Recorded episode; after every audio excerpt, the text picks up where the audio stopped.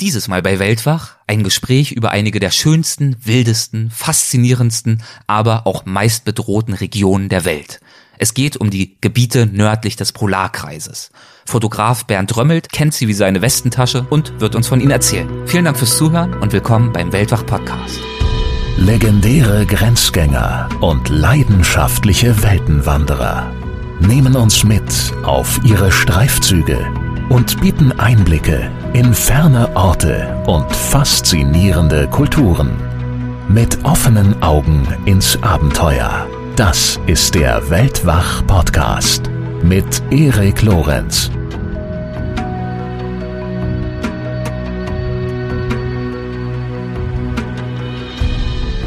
Das Licht ist ganz besonders, die Tierwelt ist ganz besonders, die Menschen sind ganz besonders. Also es ist so ein Sammelsurium von Sachen, die den Norden zu etwas ganz Besonderem machen da einfach mal in aller Ruhe zu fotografieren, sich an Straßen ranzustellen, mit den Schneeschuhen wegzugehen und nicht keine Angst haben zu müssen, dass irgendein Auto hinter dir das Hupen anfängt, weil du kurz an der Straße stehst, weil da einfach keiner kommt. Die schönsten Phasen dort oben waren immer die, wo es total ruhig war, wo ich einfach nichts gehört habe, wo ich einfach kein Auto gehört habe, gar nichts. Das ist für mich sind so Augenblicke, wo ich sage, also die möchte ich, die möchte ich nie missen. Das ist einfach was ganz, ganz Besonderes. Diese Folge wird präsentiert von unserem neuen Sponsor Brain Effect. Brain Effect stellt natürliches Performance Food her. Und das Motto, dem sich das Berliner Unternehmen verschrieben hat, lautet Erfolg beginnt im Kopf. Um zu diesem Erfolg beizutragen, bietet Brain Effect hochwertige Nahrungsergänzungsmittel, die die mentale Performance und Leistungsfähigkeit steigern können. Also die Konzentration, unser Wohlbefinden und unsere Energie. Es gibt aber auch Produkte, die zu besserem Schlaf verhelfen können, ganz nach Bedarf. Konkret heißt das, dass jedes der Produkte für seinen Funktionsbereich wirkt. Mehr Energie am Morgen, volle Konzentration am Mittag, Stressreduktion, optimierter Schlaf und Regeneration am Abend. Die Produkte sind aufeinander abgestimmt und können sowohl als einheitliches Konzept, aber auch situativ einzeln genutzt werden. Die Rezepturen werden zusammen mit Athleten, Ärzten und Ernährungswissenschaftlern entwickelt und die Inhaltsstoffe sind zu 100% natürlich. Infos und natürlich auch die Produkte gibt es auf www.brain-effekt.com. Also Effekt mit C und dann der Punkt und com. Und Hörerinnen und Hörer von Weltwach erhalten auf ihre Bestellung 20% Rabatt. Dazu müsst ihr im Bezahlprozess einfach den Gutscheincode Weltwach20 eingeben. Also Weltwach als Wort, 20 als Ziffer, ohne Leerzeichen dazwischen. Weltwach 20. Noch ein kurzer Hinweis für die Mitglieder des Weltwach Supporters Club. In Kürze gibt es wieder eine Verlosung eines einjährigen Abos von Abenteuer und Reisen. Das ist das monatliche Magazin voller Reiseberichte, hilfreicher Tipps und toller Fotos. Haltet also gern Ausschau nach der entsprechenden Nachricht. So, und jetzt zu meinem heutigen Gast. Bernd Römmelt ist seit über 20 Jahren in den Regionen der Nordhalbkugel unterwegs, darunter Island, Alaska, Grönland und die skandinavischen Länder. Einige seiner Bilder des hohen Nordens wurden beim wichtigsten und prestigeträchtigsten Naturfotowettbewerb der Welt ausgezeichnet, dem Wildlife Photographer of the Year. Mittlerweile hat er mehr als 30 Bildbände veröffentlicht, darunter Polarlichter, Sonnenzauber am Nachthimmel, sagenhafte Alpen und ganz aktuell im Bann des Nordens, Abenteuer am Polarkreis. Das ist ein mächtiges Werk, ein riesiges Buch, erschienen im Knesebeck Verlag. Für dieses Buch hat er auf 22 Reisen die Magie des nördlichen Polarkreises erkundet und dort knapp 450 Tage verbracht. Seine Expeditionen führten ihn nach Alaska, auf dem Dempster Highway bis ans Eismeer, in Grönlands wilden Osten, ebenso wie in Islands Westfjorde und an die norwegische Nordwestküste.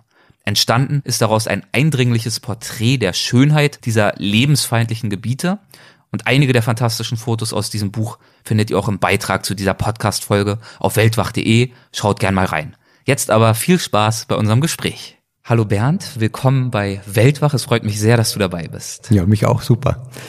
Im Vorwort deines aktuellen Buches Im Bann des Nordens schreibst du, der Norden ist mein Leben. Ich kann und will mich seinem Bann ganz einfach nicht entziehen.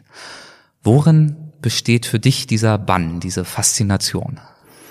Äh, ich glaube, das ist ganz einfach, weil es im hohen Norden, also natürlich in erster Linie ist es die Landschaft, die Weite, die da oben was ganz Besonderes ist. Das ist ja eines der letzten großen Wildnisgebiete, die wir überhaupt haben. Und mich hat der Norden schon immer fasziniert, schon als kleiner Junge. Und ich glaube, dass irgendwann bin ich da mal nach Alaska gefahren und habe mir das alles angeschaut und war sofort infiziert von diesem, von diesem Virus Norden. Und hm, das Licht ist ganz besonders, die Tierwelt ist ganz besonders, die Menschen sind ganz besonders. Also es ist so ein Sammelsurium von Sachen, die den Norden zu etwas ganz Besonderem machen. Du hast gerade schon Alaska angesprochen. War das deine allererste Reise in den Norden? Genau, das war meine aller, allererste Reise 1996. Da war ich sieben Wochen damals unterwegs und habe mich gleich in dieses Land verliebt und bin eigentlich, eigentlich seitdem fast jedes Jahr zurückgekehrt. Was hat dich dort so gefesselt? Was hast du damals unternommen dort 1996? Ich bin damals 1996 mit meiner damaligen Freundin unterwegs gewesen. Wir sind einfach mit dem Camper durch Alaska gereist. So ganz normale Camperreise und aber ich war damals schon, wie gesagt, ich hatte als kleiner Junge schon die ganzen Bücher von Jack London gelesen und wenn man das dann alles auf einmal live sieht, ja, die, die Mount McKinley oder jetzt Mount Denali und haben seinen ersten Elch und wenn man seinen ersten Bären live sieht, wie der einen Fluss quert, das ist einfach nochmal was ganz, ganz anderes. Also ich war Feuer und Flamme und ich wusste schon damals, schon nach den ersten zwei, drei Tagen in Alaska, dass ich hier auf jeden Fall zurückkommen werde. Und so hast du es ja auch gemacht. Du bist oft zurückgekehrt und natürlich auch in viele andere Regionen nördlich des Polarkreises. Und da wollen wir natürlich jetzt gleich drüber sprechen. Ursprünglich hast du ja Ethnologie studiert. Wie ist es dazu gekommen, dass du dich dann schließlich als Reisender und als Fotograf durch die Weltgeschichte bewegst? Ja, ich glaube, das hat einfach auch, also Ethnologie war ein tolles Studium, nur was macht man dann mit Ethnologie nach, nach dem Studium? Und ich habe schon während des Studiums eigentlich ziemlich gut Geld verdient mit meiner Fotografie damals. Das waren so die goldenen Jahre noch der Fotografie, analog mit Diafilm. Da hatten die Bilder noch richtig was wert und man konnte auch noch richtig gut verdienen mit Einzelbildern. Und ich bin dann einfach so reingerutscht. Ich dachte mir einfach, nee, warum soll ich jetzt aufhören mit dem Fotografieren, wenn es eh schon so gut läuft? Und dann habe ich einfach weitergemacht. Also ich sage mal, ich habe noch nie gearbeitet seit meinem Studium, sondern bin gleich in die Fotografie hineingerutscht. Ist ja schön, wenn man das sagen kann, dass du das genau. anscheinend dann nicht als Arbeit empfindest. Naja, definitiv nicht. Das ist ja, es ist, wird wahrscheinlich jeder Fotograf bestätigen. Es ist eine Lebenseinstellung. Also das, wir, wir investieren Tausende von Euro nicht, weil wir die unbedingt irgendwann zurückhaben wollen. Es wäre natürlich toll, wenn es passiert, aber in erster Linie geht es ja darum, unterwegs zu sein, die Welt sich anzusehen, in der Wildnis unterwegs sein. Also ich glaube, so geht's die meisten. Das ist das, was für dich auch Fotografieren ausmacht, in der Wildnis unterwegs sein. Ist das ein wichtiger Faktor für dich? Ja, ich glaube schon. Also ich, das, ich glaube, ich sehe mich heute, vielleicht früher nicht ganz, aber heute sehe ich mich in erster Linie zum Beispiel in den Alpen als Bergsteiger und dann erst als Fotograf.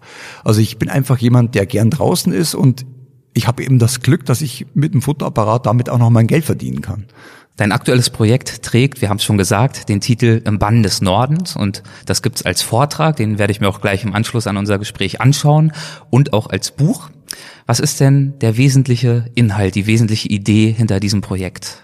Also die wesentliche Idee, die muss ich fast ein bisschen ausholen. Gerne. Ich habe mal Ende der 2000er Jahre für Greenpeace die Arktis fotografiert. Da hatte ich einen großen Auftrag und die haben einfach gesagt, ich soll die Arktis mal noch so fotografieren oder so darstellen und so zeigen, wie sie wahrscheinlich in 20, 30 Jahren nicht mehr aussieht aufgrund des Klimawandels.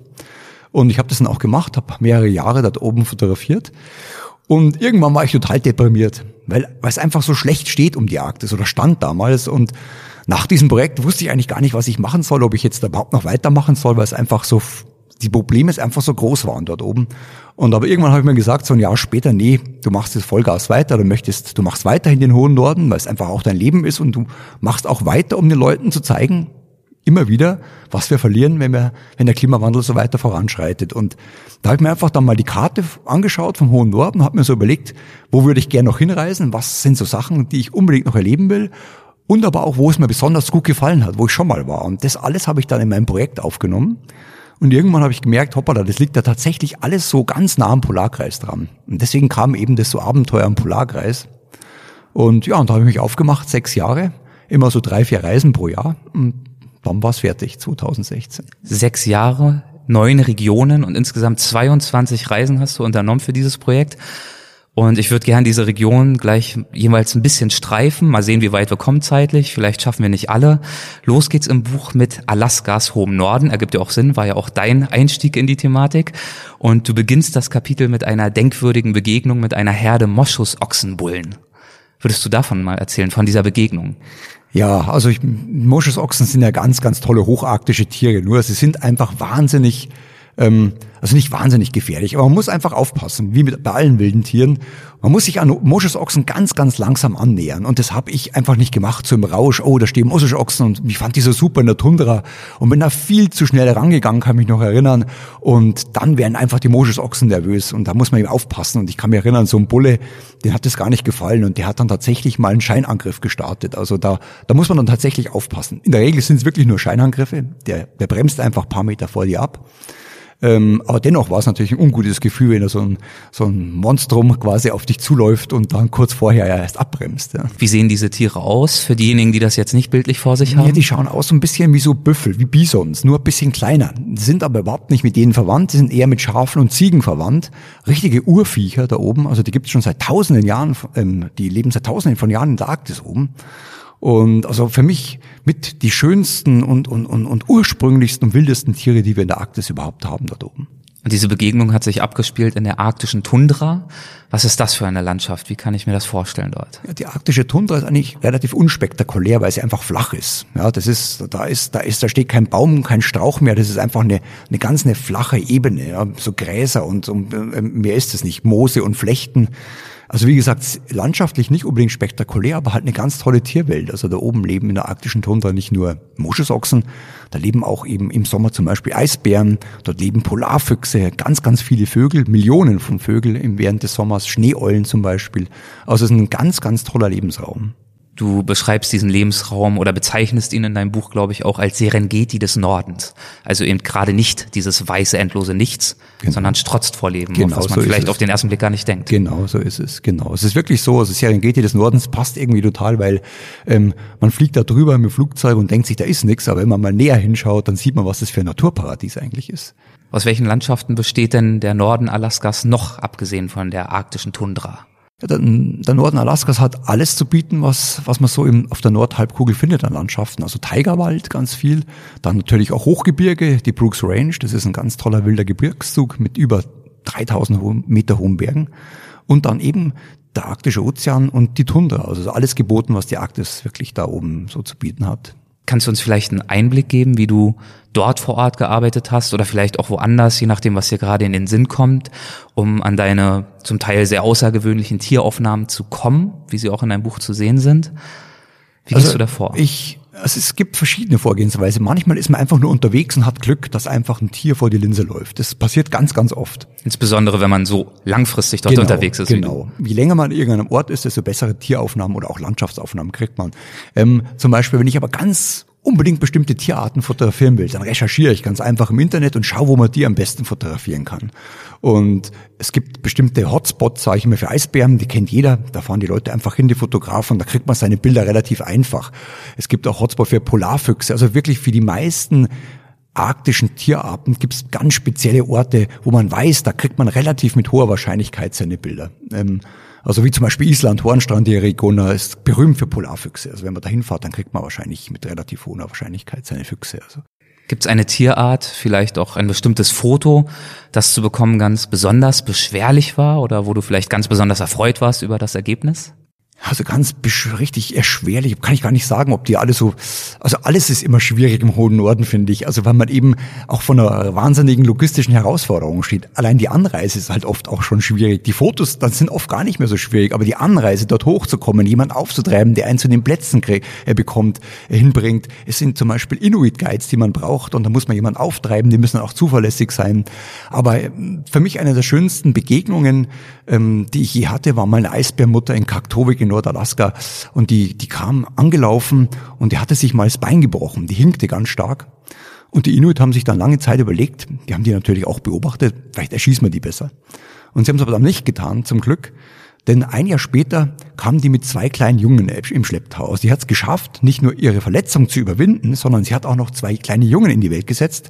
Und die sind pudelwohl fühlen sich, die sind unterwegs. Also die hat es wirklich geschafft, auch diese kleinen Jungen so durch die ersten schwierigen Monate des Lebens zu bringen. Und diese Mutter lag irgendwann mal zehn Meter von mir entfernt, schlief Und dann legte sich ein ganz kleines Junges mitten auf sie drauf und die beiden sind zehn Meter von mir entfernt einfach eingeschlafen. Also es war ein Wahnsinnserlebnis. Also es war ein Vertrauensbeweis hoch fünf. Ja. Die, die hat sich überhaupt nicht bedroht gefühlt. Ist es dazu gekommen, dass sie sich neben dir hingelegt hat? Hat sie dich gar nicht bemerkt oder warst du getarnt? Oder? Nein, überhaupt nicht. Wir waren ganz, ganz offen, ganz, ganz frei dagestanden, aber die hat sich einfach nicht bedroht gefühlt von uns. Und, und hast du dich bedroht gefühlt? Überhaupt nicht, überhaupt 0,0. Also wir waren natürlich, wenn man im Eisbärengebiet unterwegs ist, muss man immer jemand dabei haben, der bewaffnet ist, ist ganz klar. Das heißt also nicht, wir schießen aber nicht auf die Bären, sondern wenn was Bedrohliches passiert, dann schießt man einmal in die Luft und dann rennt der Bär in der Regel weg. Aber wir waren da einfach da gestanden und diese Bären ja, die, die wusste wahrscheinlich, sie ist die Chefin. Also die, die weiß ganz genau, ihr kann keiner was und deswegen war es ja total egal, ob wir jetzt da 10, 15 Meter von ihr entfernt stehen oder nicht. Und aber es war natürlich ein wahnsinniges Erlebnis einfach, dass so ein riesengroßer Bär, das größte Landraubtier der Welt, dass der einfach so 10 Meter vor dir in den Schnee liegt und schläft. Im hohen Norden Alaskas leben aber natürlich nicht nur unzählige Tierarten, sondern auch Menschen, die von der Natur leben, die mit der Natur leben. Würdest du von ihnen ein bisschen erzählen? Ja, es gibt ja unzählige indigene Gruppen, die im hohen Norden leben. Also man verbindet den hohen Norden ja immer, immer nur mit Inuit und ähm, aber es leben dort natürlich auch ganz viele Rentiernomaden, wie zum Beispiel die, Dol die Dolganen in Russland oder die Nenzen auch in, in Russland oder die Sami in Skandinavien. Es gibt oder auch die Athabasken-Indianer drüben in Nordamerika liegen auch oben in der Arktis. Also all die Menschen gehören genau zum Lebensraum wie jetzt die, die Tierwelt da oben. Ja. Was zeichnet, das ist natürlich schwer, das so zu verallgemeinern, weil das sind ja ganz, ganz unterschiedliche Kulturen, die du da gerade erwähnt hast, aber lässt sich sagen, was ihre Lebensweise auszeichnet, was vielleicht auch einige der Herausforderungen sind, mit denen viele von ihnen zumindest sich konfrontiert sehen? Ja, ich meine, wenn man in so einem harschen Lebensraum lebt, ich meine, das ist natürlich schon, also man muss sich einfach gut anpassen und ähm, Inuit zum Beispiel sind ja Spezialisten. Ich meine, das sind reine Jäger, ganz wenig Sammler also gehen auf die Jagd und hängen auch wirklich davon ab. Das heißt also, wenn Ihnen jetzt zum Beispiel eine wichtige Jagdbeute genommen wird, wie zum Beispiel Robben, dann ist es für so einen Spezialisten immer schwierig. Und im Moment ist es ja leider Gottes so, dass aufgrund des Klimawandels einfach viele Tierarten im hohen Norden verschwinden werden. Also wird es für die Inuit zum Beispiel auch immer schwieriger, Jagderfolg zu haben. Ja. Also das ist so bei Spezialisten im, im schwierig. Anders dagegen bei ähm, Rentiernomaden, das sind eben keine Jäger und Sammler, wie zum Beispiel die Sami oder die Dolganen in Russland, die leben von den Rentieren. Die haben es ein bisschen leichter, aber auch die merken den Klimawandel überall, weil eben es immer wärmer wird und die Rentiere nichts mehr zum Fressen finden im Winter und haben auch die Riesenprobleme im Moment. Und da geht es dann für diese Völker sicherlich auch nicht nur in Anführungszeichen ums Überleben, um die Frage, wie ist die Verpflegung sicherzustellen, sondern das ist ja auch eine kulturelle Frage, die dort gestellt wird, nicht wahr? Also wenn die Robbenjagd für die Inuit wegfällt, das, ich kann mir vorstellen, das ist ja auch ein kultureller zentraler Bestandteil ihrer Geschichten, ihrer Tradition, ihrer Gesänge, alles von vorne bis hinten. Ha, genau so ist es. Ja. Genau, ha, genau so ist es. Das ist wirklich der springende Punkt. Also man macht im Moment, ich sage immer, ich sage es auch im Vortrag oft bei so einer Sequenz über Hundeschlittenkulturen in, in, in Ostgrönland, ähm, dass im Moment so eine der ältesten Hundeschlittenkulturen quasi ihre Grundlage verliert, weil aufgrund des mangelnden Packeises viele Inuit einfach keine Hunde mehr brauchen, weil die das Packeis die Hundeschlitten nicht mehr trägt. Und im Moment geht dadurch so eine uralte Kultur, Hundeschlittenkultur, im Endeffekt zugrunde aufgrund des fehlenden Packeises. Und es ist genauso richtig, wie du sagst, ähm, ganz wichtige kulturelle Elemente wie die Jagd, die treten immer mehr in den Hintergrund dann. Gell? Wenn, wenn, wenn keine Jagdbeute mehr da ist, warum soll ich dann auf die Jagd gehen? Also. Du hast gerade das Thema Hundeschlittenrennen angesprochen, beziehungsweise Hundeschlittenjagden als Tradition und du selbst hast aber am Yukon Quest teilgenommen. Was ist das denn? Also ich habe nicht teilgenommen, aber ich habe es zumindest fotografiert. Ja, du hast es dokumentiert, genau, porträtiert genau. und warst dabei, sagen wir es vielleicht mal so. Ja. Genau, zumindest am Rande. Und ja, das ist einfach ein ganz, ganz tolles Rennen, muss man ganz einfach sagen. Es ist für mich das, oder das ist wahrscheinlich tatsächlich das härteste Hundeschlittenrennen der Welt, weil es eben tausend Meilen lang ist und durch eine ganz kalte, unwirtliche Region in Alaska, in dem Yukon Territory geht.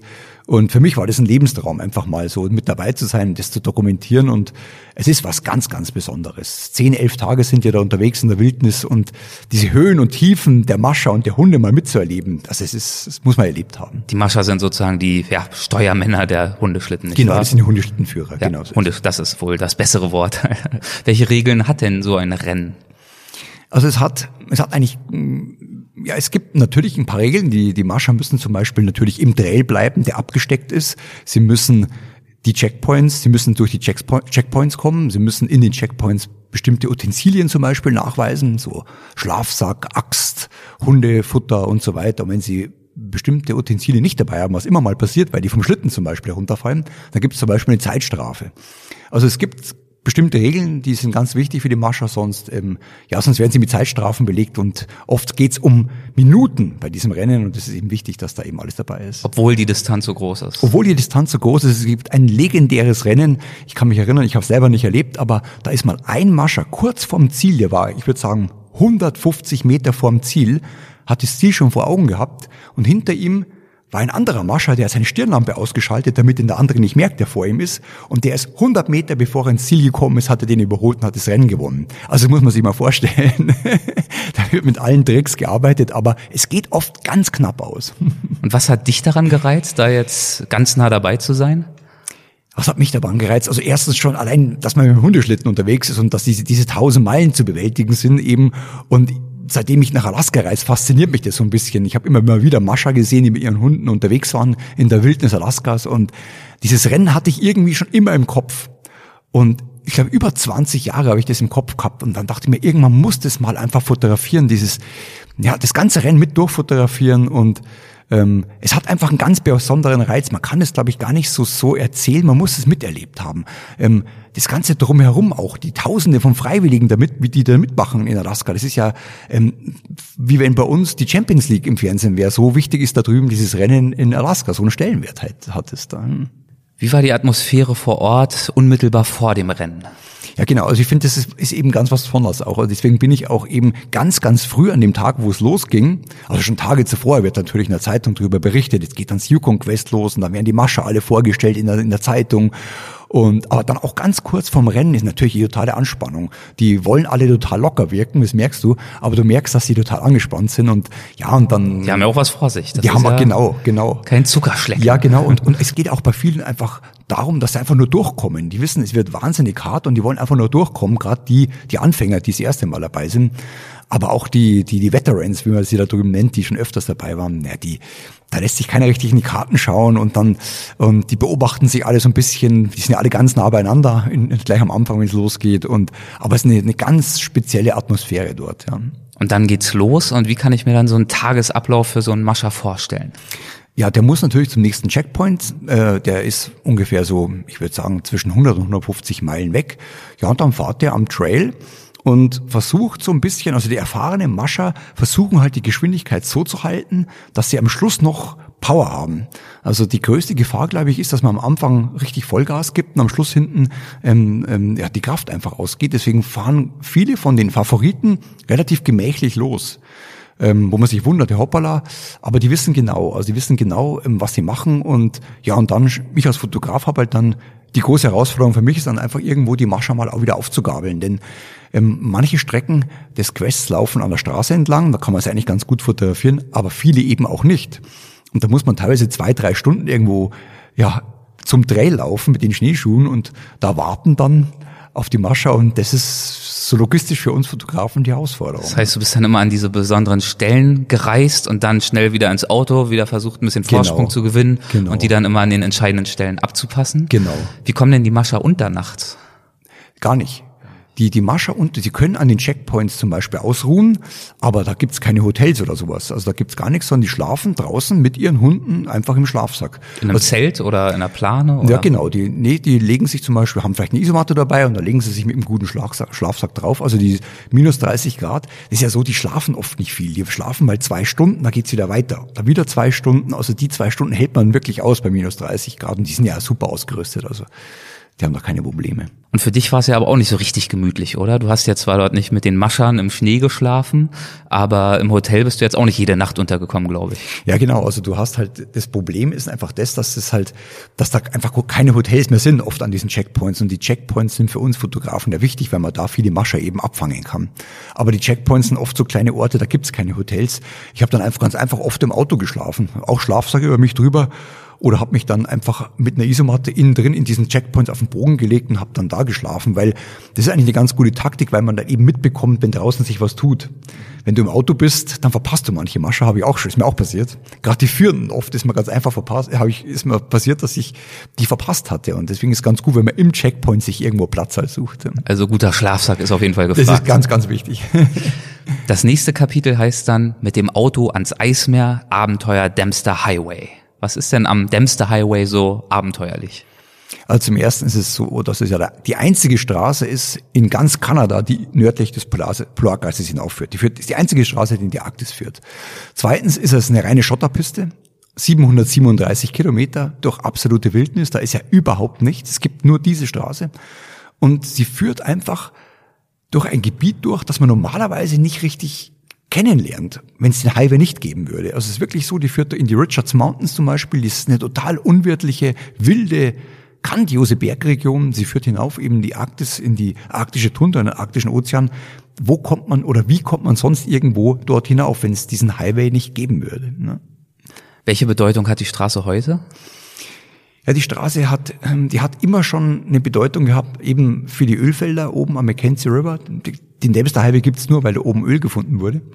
Und heute ist es natürlich eine Versorgungsstraße für die paar Orte, die es dort oben gibt, eine Versorgungsstraße für die Öl- und Gasfelder und eben auch heute eine Touristenroute. Das ist eine legendäre Strecke, die jeder mal zurücklegen will. Es ist leider so, dass im Moment der Dempster Highway ein bisschen, er wird immer mehr ausgebaut, nach links und nach rechts. Das führen immer mehr Straßen weg, weil eben gerade im Moment so ein bisschen so ein Goldrausch eingesetzt hat und jeder will aus dem Yukon dort oben noch Gold, Aluminium, Gas und Öl fördern und rausholen. Deswegen ist es im Moment so, dass der Highway so ein bisschen auf der Kippe steht, finde ich, so seine Wildheit zu bewahren. Du hast gesagt, es ist eine Versorgungsstraße, zum Beispiel ja für Dawson City auch. Was ist das denn für ein Ort? Im Dawson ist ja, ist ja der Ausgangspunkt, kann man sagen, für den Dempster Highway, liegt ganz im Süden. Ja, der Dawson City ist so eine legendäre Goldgräberstadt. Viele kennen die ah, ja, Stadt okay. wahrscheinlich aus, aus Jack Londons Erzählung. Genau, genau, ist die letzte Versorgungsstation, ist nicht das Ziel, sondern da geht's eigentlich los. Da ne? geht's ja, los, richtig. genau, okay. genau. Okay. Genau. Und wie war es dann für dich von dort aus, so lange einsam im Auto durch diese menschenleere Weite zu fahren? Ah, das Wie fühlt sich das an? Das ist einfach, also das ist gerade das Schöne. Genau deswegen fahre ich dort hoch. Eben einfach mal, um nichts zu hören, keine zivilisatorischen Geräusche und einfach mal seine Ruhe zu haben, in aller Ruhe, gerade beim Fotografieren. Man, man, man sieht da Landschaften, das kann man sich nicht vorstellen. Also wunderbares Licht. Ich habe ja den Dempster bin ich ja in erster Linie im Winter gefahren und da ist es eine ganz tolle Jahreszeit. Einfach, es ist kalt, wir haben wahnsinnig gutes Licht. Das Licht ist vier, fünf Stunden da am Tag und in diesen vier, fünf Stunden steigt die Sonne ja nicht richtig hoch. Das heißt, du hast immer gutes Fotolicht, fast unterbrochen und da einfach mal in aller Ruhe zu fotografieren, sich an Straßenrand zu stellen, mit den Schneeschuhen wegzugehen und nicht keine Angst haben zu müssen, dass irgendein Auto hinter dir das Hupen anfängt, weil du kurz an der Straße stehst. Weil es einfach, da einfach keiner kommt. dir leuchten richtig die Augen, wo du dich daran erinnerst. Und das ist ja dann auch nicht irgendwann eintönig geworden nach Tagen, nach vielleicht sogar Wochen. Wochen hat es wahrscheinlich nicht gedauert, aber Tage zumindest. Nee, also überhaupt nicht. Also ich glaube, wenn man da oben ist und gerade wenn man natürlich so ein bisschen fokussiert an einem Projekt arbeitet, ja. dann, dann ist man einfach immer unter Strom irgendwie. Man will ja seine Bilder bekommen, aber langweilig, also gerade beim Fotografieren dort oben wird's einem, also keine Sekunde. Nee. Gab es da irgendwas an dieser Tour, was für dich völlig unerwartet war oder sich aus irgendeinem anderen Grund die regelrecht eingebrannt hat? Ja klar, ich, hab, ich hatte damals eine ganz tolle ähm, Begegnung mit einem Luchs. Also ich habe noch niemals im, im hohen Norden einen Luchs gesehen. Ich, wie gesagt, ich reise da seit 25 Jahren hin. Und plötzlich stand ein Luchs direkt vor mir und oder saß vor mir und das war natürlich Wahnsinn. Und dann auf der anderen Straßenseite plötzlich zwei weitere Luchse und dann noch ein dritter.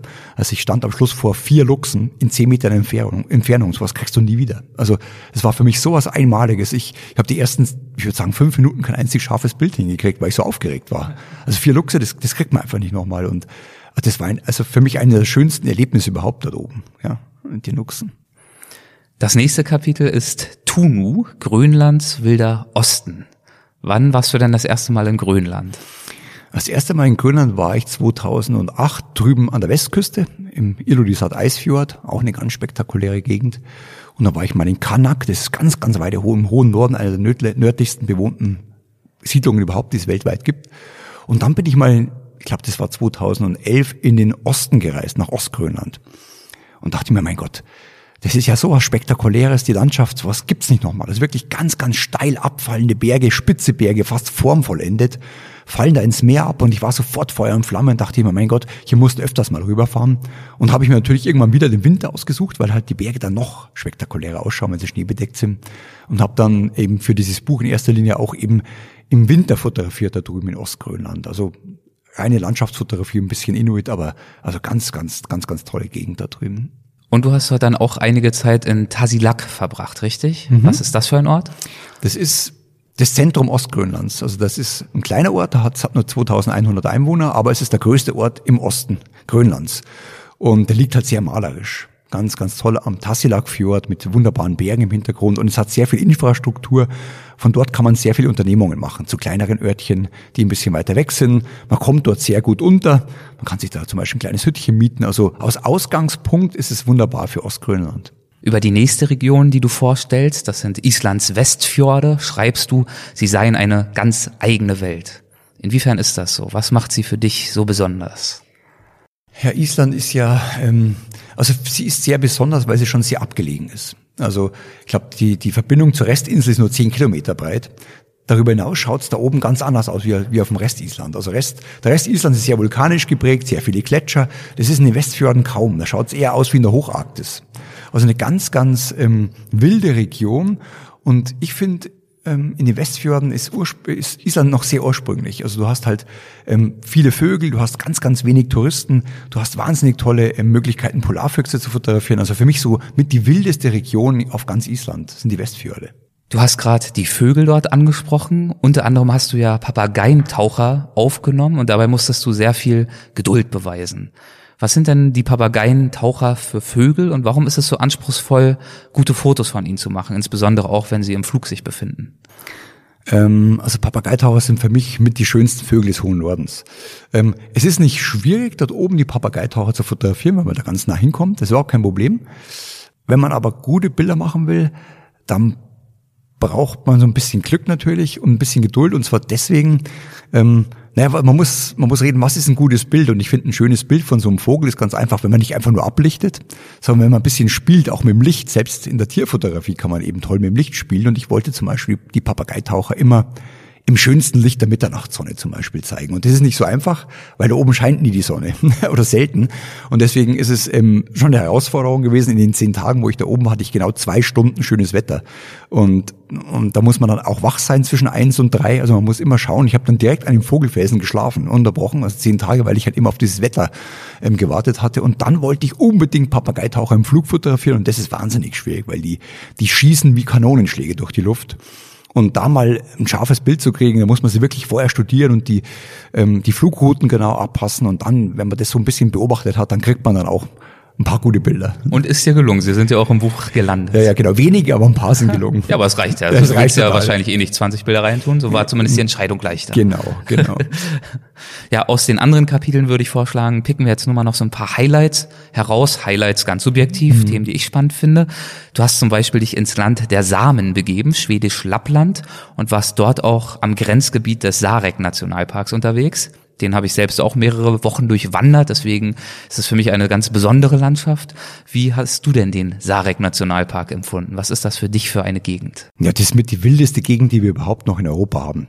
Also ganz Laponia, die ganze Region dort oben, aber der Sarek besonders, weil eben ähm, er ist wahnsinnig spektakulär, weil er auch alle Landschaftsformen zu bieten hat, die man eigentlich so erwartet im hohen Norden. Also er hat weite Flusstäler wie das Rappadalen, dieses grandiose Tal. Er hat Hochgebirge, er hat Gletscher, dieser Nationalpark. Also er ist wirklich für mich eine der Perlen, die wir überhaupt in ganz ähm, Europa haben als Nationalparks. Und das Schöne ist, dort leben ja nicht nur die wilden Tiere, sondern auch die Sami zum Beispiel dürfen den Park nutzen für ihre Rentierzucht dort oben. Also es ist wirklich eine ganz wilde Region.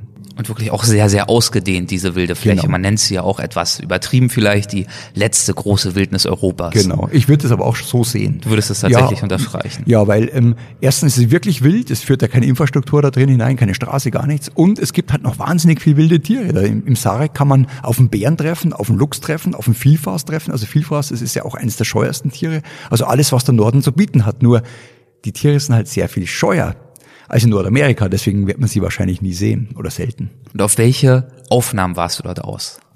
Also ich wollte unbedingt das Rappadalen fotografieren, weil das einfach so was Besonderes und ich wollte es halt von oben fotografieren. Ich habe das Schreib das nochmal, was das Rappadalen ist. Das ist so ein weites Flusssystem, so ein Flussdelta. Das breitet sich ganz weit aus über mehrere Kilometer mit ganz vielen Flussarmen und das schaut einfach wahnsinnig Links schön und rechts gehen die Berge steil hoch Genau. und bilden so einen natürlichen Rahmen. Genau, Ja. genau. Und am Schluss ist der Amati, dieser riesen Felsklotz, also völlig unwirklich. Und das sieht man von unten, es ist auch ganz toll. Also es ist wirklich ein tolles Flussdelta, aber wenn man das von oben mal sieht, vom Berg, vom Skjerve zum Beispiel, von diesem tollen Berg, ähm, dann schaut das ganz anders aus. Und ich hatte den mehrmals probiert zu fotografieren. Ich bin reingewandert, ich kann mich erinnern, 2006 war ich da mal Wochen, habe aber kein einzig gutes Bild bekommen von oben, obwohl ich da oben auf dem Berg gecampt habe. Es war einfach nie gutes Wetter oder die Herbstverfärbung war noch nicht so weit und dann ich hab mir, ich, auf jeden Fall ist mir Jahre durch den Kopf gespukt, dieser, dieses Flussdelta. Und dann dachte ich mir, nee, jetzt probierst du es mal, vielleicht gibt es irgendwo einen Helikopter, den ich mir chartern kann, der mich einfach mal zwei Stunden drüber fliegt. Aber auch da muss alles passen, denn der Helikopter, der Pilot muss Zeit haben, du musst eine super Verfärbung haben, das Wetter muss perfekt sein. Und 2014 war es, hat alles gepasst an einem Tag und da habe ich mir eben so einen Helikopter gechartert und bin drüber geflogen. Also es war gigantisch. Also es sind für mich mit die schönsten Landschaftsaufnahmen im ganzen Buch, gerade eben dieser Sarek Rappadalen, der Nationalpark. Ja. Dann gibt's ein Kapitel Grenzgänger heißt es, Bären an der finnisch-russischen Grenze. Wie bist du dort vorgegangen, um die Braunbären vor die Linse zu bekommen? Also es ist eigentlich ganz einfach. Es ist ja so, dass dort die Braunbären, die kommen da nicht einfach so vorbei, ähm, sondern die werden dort angefüttert. Das heißt, der- der Ari Saski, der leitet das Ganze da drüben, der legt ganz kleine Köder aus. Also damit, davon werden die Bären nicht satt, aber dadurch lockt er sie an. Und dann setzt man sich in kleine Ansitzhütten rein, die sind dann so in 50, 60 Metern Entfernung von den Bären. Und dann muss man, kriegt man oder wenn man Glück hat, kommen dann die Bären vorbei und man kann sie fotografieren. Es ist nur eine größere Herausforderung wie in Alaska zum Beispiel, weil eben nicht so viele Bären kommen. Da kommen vielleicht ein, zwei pro Tag, wenn man Glück hat. Und die Bären sind sehr schnell. Sie kommen hin, holen sich den Köder und sind wieder weg. Das heißt, man hat oft nur drei, vier Minuten, um Bärenbilder zu machen. Also ganz anders wie in Alaska, wo man, wo 50 Bären um dich herumturnen und du den ganzen Tag Zeit hast, irgendwelche Bären aufzunehmen. Also es ist eine größere Herausforderung, finde ich. Warum werden die dort angefüttert? Ähm, Dari hat irgendwann mal Ende der 90er Jahre festgestellt, dass der Bärenbestand in, Alas äh, in, in, in Finnland so ein bisschen rückgängig ist, weil einfach wahnsinnig viel gejagt wurde. Trophäenjagd ist nichts anderes, reine Trophäenjagd und hat gesagt, nee, ähm, wir müssen den Leuten so ein Bewusstsein schaffen, was für ein tolles Tier der Bär ist. Und hat dann gesagt, er macht eine Wild Brown Bear Lodge da oben auf, um eben den Leuten einen Bären live zu zeigen. Denn wenn man einen Bären mal live gesehen hat, dann wird man ihn nicht mehr erschießen. Ja, also besonders kleine Kinder, die sollten da hochkommen und wirklich mal live einen Bären sehen. Und dann hat er die ganze Lodge da oben aufge aufgezogen. Ne? Und dir damit eben auch ermöglicht, da relativ nah ranzukommen und schöne Aufnahmen zu machen. Genau, genau. Welche kleinen und großen Momente von diesen ganzen Reisen sind dir, und das wird jetzt eine schwere Frage natürlich, sind dir jetzt auch mit etwas Abstand betrachtet am wertvollsten? An was denkst du aus diesen 22 Reisen besonders gern oder häufig zurück? Also ich denke besonders gern zurück zum Beispiel, die schönsten Phasen dort oben waren immer die, wo es total ruhig war, wo ich einfach nichts gehört habe, wo ich einfach kein Auto gehört habe, gar nichts. Und so ganz schöne Erinnerungen habe ich zum Beispiel, wo es gar nicht so wild war oder gar nicht so einsam, aber ich habe so ganz tolle Erinnerungen an die ähm, norwegische Nordwestküste, weil die halt einfach auch so spektakulär ist. So Lofoten oder ein bisschen weiter oben im Norden. Und da war ich dann ganz oft mit meinem eigenen Bus unterwegs. Und das ist das Schönste, wenn man mit dem eigenen Auto unterwegs ist. Man ist einfach total ungebunden. Man muss einfach nicht nach Hause zu einem bestimmten Termin. Und wenn man da einfach so zum Beispiel an so einem, an, am Strand sitzt, an, auf, an einer Felsküste und trinkt nach so getaner Arbeit in der frühen Kaffee und schaut rüber zu den Lofoten. Das ist, man kann sich das überhaupt nicht vorstellen, wie schön und entspannend das ist, besonders wenn mal die, wenn mal die Sonne scheint. Und das ist für mich sind so Augenblicke, wo ich sage, also die möchte ich, die möchte ich nie missen. Das ist einfach was ganz, ganz Besonderes. In welchen Momenten fühlst du dich dort am ruhigsten, am gegenwärtigsten, wenn man pathetisch will, am freisten? Ähm, es ist auch nicht so wild, aber am, am, am, am, am wohlsten fühle ich mich, deswegen fahre ich im Winter eben sehr gern dort hoch. Zum Beispiel, wenn ich mir in der Finnmark im Winter ein kleines Hüttchen miete und bin am Abend da drin, schmeiß meinen Ofen an, heiz ein, also wirklich total kitschig, romantisch, aber es ist einfach genial. Du sitzt vom Ofen, draußen ist es eiskalt, meistens windig, meistens ist es schlechtes Wetter. Du sitzt da, trinkst ein Bierchen oder trinkst einen Kaffee, schaust ins Feuer rein, kein Fernseher da, es ist einfach, du kommst total zur Ruhe. Du wirst wirklich ein anderer Mensch, wenn du da oben bist. Also wahrscheinlich nicht nur Norwegen, aber mir ist es da oben einfach am, am, ja, am ersten so gelungen. Ne? Im Klappentext zu deinem Buch heißt es, das Buch sei neben all der Schönheit und dem Abenteuer vor allem auch eine letzte Bestandsaufnahme des Nordens, wie wir ihn kennen. Das hast du vorhin auch schon eingangs in der Art angekündigt. Das klingt ja auch ziemlich dramatisch. Du bist in viele dieser Regionen ja immer wieder gereist, auch über viele Jahre hinweg. Welche Veränderungen hast du festgestellt? Und die Veränderungen sind dramatisch, muss man sagen. Besonders in den letzten zehn Jahren. Na klar, der Norden wird immer wärmer. Das heißt, wir verlieren das Packeis. Die Gletscher tauen in Rekordgeschwindigkeit. Der Permafrostboden taut auf. Es ändert sich einfach alles. Ich kann mich erinnern, wenn ich früher im Winter zum Beispiel in den hohen Norden gefahren habe, bin nach Alaska oder nach Lappland, dann wusste ich, ich krieg auf jeden Fall, ich habe die ganze Zeit im Februar minus 20 Grad, minus 30, minus 40 Grad. Heute ist es überhaupt nicht mehr sicher. Ich weiß überhaupt gar nicht mehr, ob ich richtige Winterlandschaften bekomme, weil die Temperaturen urplötzlich auf 10 oder 15 Grad plus steigen können. Das heißt, wir haben ganz oft jetzt auch Regenphasen mitten im Februar. Es hat es früher nie gegeben, da ist es um 40 Grad zu warm. Also es hat sich wahnsinnig viel getan und gerade diese, diese Wärmeeinbrüche im Winter sind für die Tierwelt eine Katastrophe. Zum Beispiel, ich sage nur als Beispiel Rentiere. Rentiere brauchen so einen ganz lockeren, trockenen, kalten Schnee. Da graben sie durch und dann kommen sie zu ihren Gräser und Flechten. Die essen die dann. Wenn aber da zum Beispiel so eine Wärmephase kommt, dann taut der Schnee und dann wird es wieder kalt, dann friert der Schnee wieder zu einer festen Eisschicht, dann kommen die Rentiere nicht mehr zu ihren Flechten. Die sterben zu Tausenden. Also auch der, der Eisbär ist extrem bedroht, weil einfach das Packeis nicht mehr sich einfach zu spät bildet und zu früh wieder auftaut. Und der Eisbär ist ja angewiesen aufs Packeis, weil er da seine Beute macht. Die Robben, gibt es keine Robben mehr, gibt es kein, oder gibt es kein Packeis mehr, gibt es keine Robben mehr, dann gibt es auch irgendwann kein Eisbär mehr. Ähm, alles ist in extremem Wandel dort oben im Moment. Das klingt ja recht deprimierend. Trotzdem schreibst du im Vorwort deines Buches, dass du dich nicht, Zitat, in einem schwarzen Loch fühlst. Woher nimmst du die Hoffnung und die Kraft, optimistisch zu bleiben? Die großen negativen Entwicklungen, die lassen sich ja vermutlich höchstens noch verlangsamen, aber kaum aufhalten oder gar umkehren. Hm. Also ich habe das ich habe diesen Text zum Buch ja 2016 geschrieben, wahrscheinlich war ich da noch optimistischer. Ähm, also ich verliere auch, muss ich ganz ehrlich sagen, so langsam die Hoffnung. Es ist einfach so, wenn man sich die Welt anschaut, gerade jetzt, ähm, was im Moment passiert weltweit, kein Mensch kümmert sich im Endeffekt ums Klima. Ähm, der Witz ist das, man müsste eigentlich komplett sein Lebensstil ändern. Also gerade wir Industrienation und wer will das? Also wer will Verzicht üben? Es geht heute nur noch über Verzicht. Du kannst das Klima nur retten, indem du verzichtest. Ich vergleiche unser Klima immer mit, mit jemandem, der über 50 Jahre hinweg zu viel gegessen hat. Der wiegt irgendwann 150 Kilogramm und um auf ein gesundes Maß zurückzukommen, müsste er jetzt verzichten. Und genauso geht's bei uns auch. Wir haben über 100 Jahre über unsere Verhältnisse gelebt, wir Menschen. Und jetzt auf ein gesundes Maß zu kommen, heißt Verzicht. Und das kannst du eigentlich keinem Menschen mehr, besonders in den Industrienationen, mehr klar machen. Und ich bin auch skeptisch, dass, dass, dass wir das mit Technik komplett lösen. Das werden wir mit Technik nicht komplett lösen können, das Problem Klimawandel. Das heißt also, wir Menschen müssten eigentlich unseren Lebensstil ändern. Und wie gesagt, das ist wahnsinnig schwierig. Also ich habe die Hoffnung nicht aufgegeben und werde sie auch nicht aufgeben, aber es wird immer, das Zeitfenster, um zu handeln, wird immer, immer kleiner halt. Was würdest du Zuschauern deines Vortrags und Lesern deines Buches gern mit auf den Weg geben? Gibt's da was? Ja, natürlich. Also ich finde, ähm, das ganze Buch hat ja so ein bisschen eben auch den Hintergrund, ähm, was für die Umwelt zu tun, in irgendeiner Art und Weise. Und ich glaube einfach, wenn man so ein bisschen, wenn jeder ein bisschen seinen Lebensstil überdenkt und sagt, ja, muss ich jetzt dreimal am Tag, siebenmal die Woche Fleisch essen, muss ich fünfmal im Jahr mit dem Flugzeug fliegen, ähm, da muss ich mich auch an die eigene Nase greifen. Ja, ich bin ja derjenige, der 22 Reisen in den hohen Norden unternommen hat, mit über 20 Flugreisen wahrscheinlich. Aus, aus, auch ich werde meinen ganzen Stil der Fotografie überdenken müssen. Werde ich in Zukunft noch immer das Flugzeug benutzen müssen? Nehme ich mir andere Themen vor, die vielleicht nicht so weit weg sind? Also ich muss genauso wie alle anderen schauen, einfach ähm, weniger reisen, von allen weniger. Weniger reisen, weniger Fleisch essen, weniger schnell Auto fahren, kleinere Autos fahren und so weiter. Dann können wir unser Klima noch retten. Und ich glaube, wenn jemand das Buch liest und sich angeschaut hat, was für eine wunderbare Landschaft, was für eine grandiose Tierwelt wir da oben haben, der wird vielleicht auch sagen, genau, jetzt müssen wir was tun. Nicht nur der Arktis zuliebe, sondern auch unseres eigenen Klimas zuliebe. Wir, haben, wir spüren den Klimawandel ja quasi auch an allen Ecken und Enden. Wie geht's dir jeweils, wenn du nach einer Expedition in den hohen Norden in deine Heimat zurückkehrst, in die Alpen?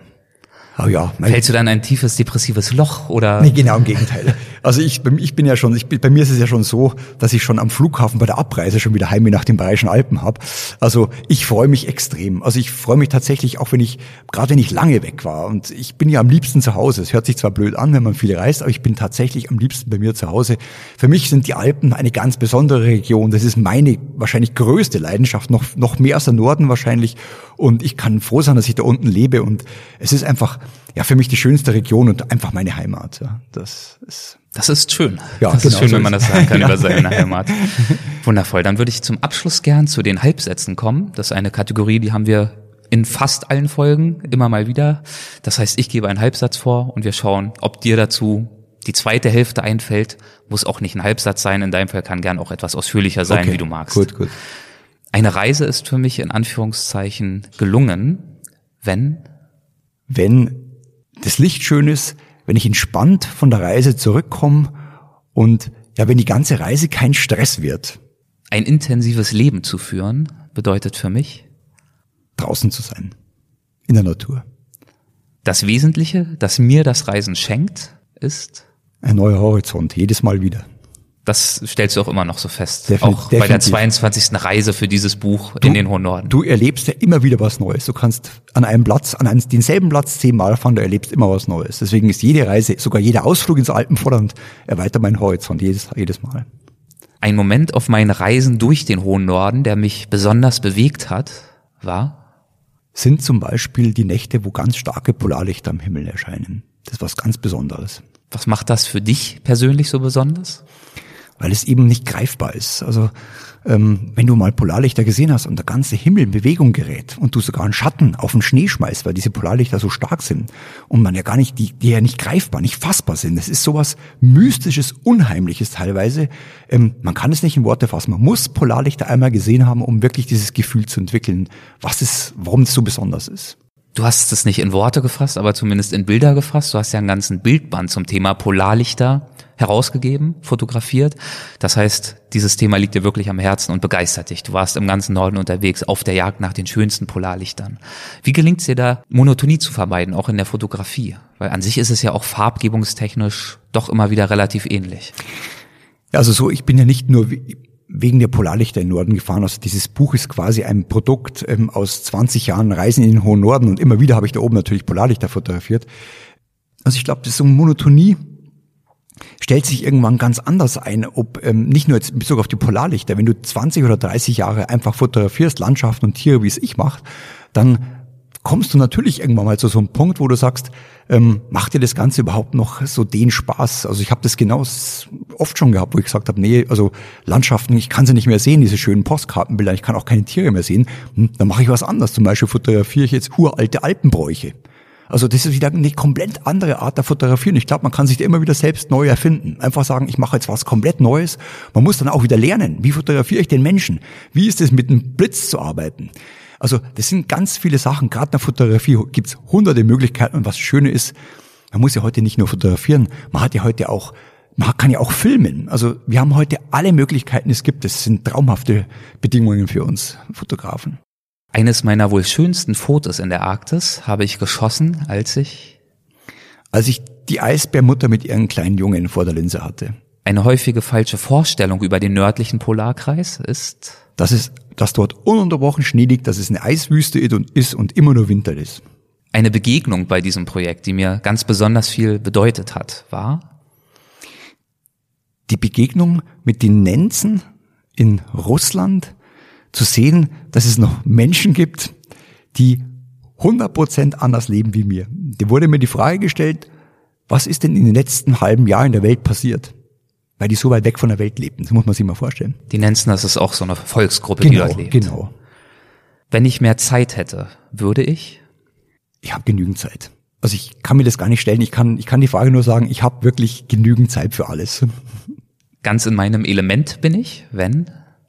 Ganz im Element bin ich, wenn ich auf dem Berg gehe, bei uns in den Bayerischen Alpen, ein schöner Herbstmorgen, überall ist, ist Nebel in den Tälern, ich bin überhalb, oberhalb des Nebels und die Sonne geht auf und ich kann in alle Richtungen fotografieren. Es, es, es glüht überall, da, da bin ich in meinem Element, da vergesse ich alles, da, da bin ich wie eins mit dem Berg. Das sind meine, meine Elemente, meine, meine Liebsten.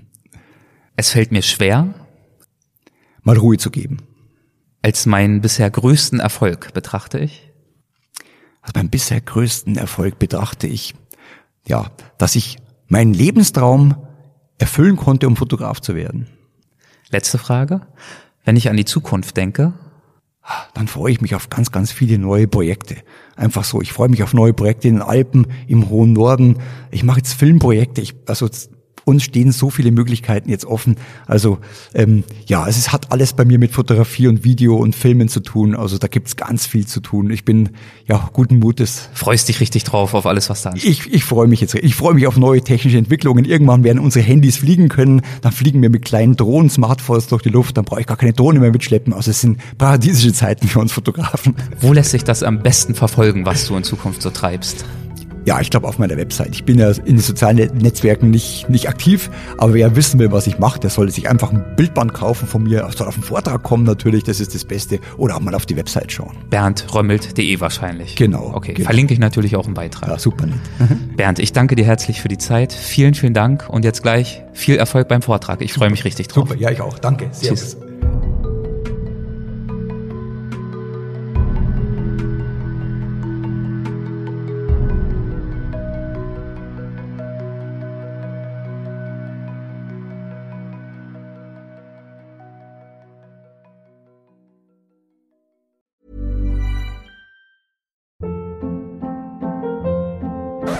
Hold up. What was that? Boring. No flavor. That was as bad as those leftovers you ate all week. Kiki Palmer here, and it's time to say hello to something fresh and guilt-free. Hello Fresh. Jazz up dinner with pecan-crusted chicken or garlic butter shrimp scampi. Now that's music to my mouth. Hello Fresh. Let's get this dinner party started. Discover all the delicious possibilities at hellofresh.com. Hi, I'm Daniel, founder of Pretty Litter. Cats and cat owners deserve better than any old fashioned litter. That's why I teamed up with scientists and veterinarians to create Pretty Litter. Its innovative crystal formula has superior odor control and weighs up to 80% less than clay litter. Pretty Litter even monitors health by changing colors to help detect early signs of potential illness. It's the world's smartest kitty litter. Go to prettylitter.com and use code ACAST for 20% off your first order and a free cat toy. Terms and conditions apply. See site for details.